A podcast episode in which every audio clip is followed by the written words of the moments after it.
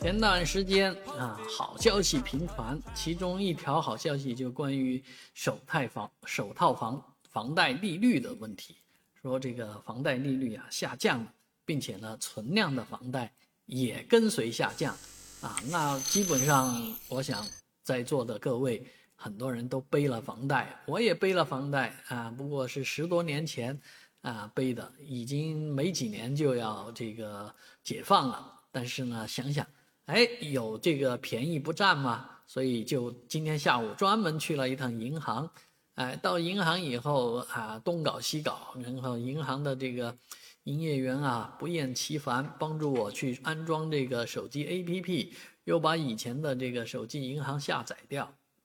去除掉，重新再再来啊，认证，反反复的这个录你的脸，眨眼，往左转，往右转，张嘴。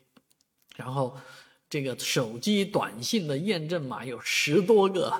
啊，原来是他不光是让我想去了解这个房房贷利率啊，他帮我把什么这个个人公积、个人养老金啊，还有什么这个那个的这个啊数字人民币这些呃功能都给我开通了啊。但是我最关心的实际上就是首套房利率啊，首套房贷利率的状况是多少。啊，这折腾了一个小时，终于到了揭晓答案的时候，二点九四，百分之二点九四。人家看了以后也说，哎，你这个利率太低了，那你这个是不享受降低二套房贷利啊首套房贷利率的这个优惠的，而且你也没必要啊，因为你的这个房贷利率确实比别人的低啊，我也就放了一个心。啊，但是呢，大量的人今天在打了电话或者查询了自己的这个手机 APP 后，都发现其实没有优惠啊。当然也有好的人啊，这个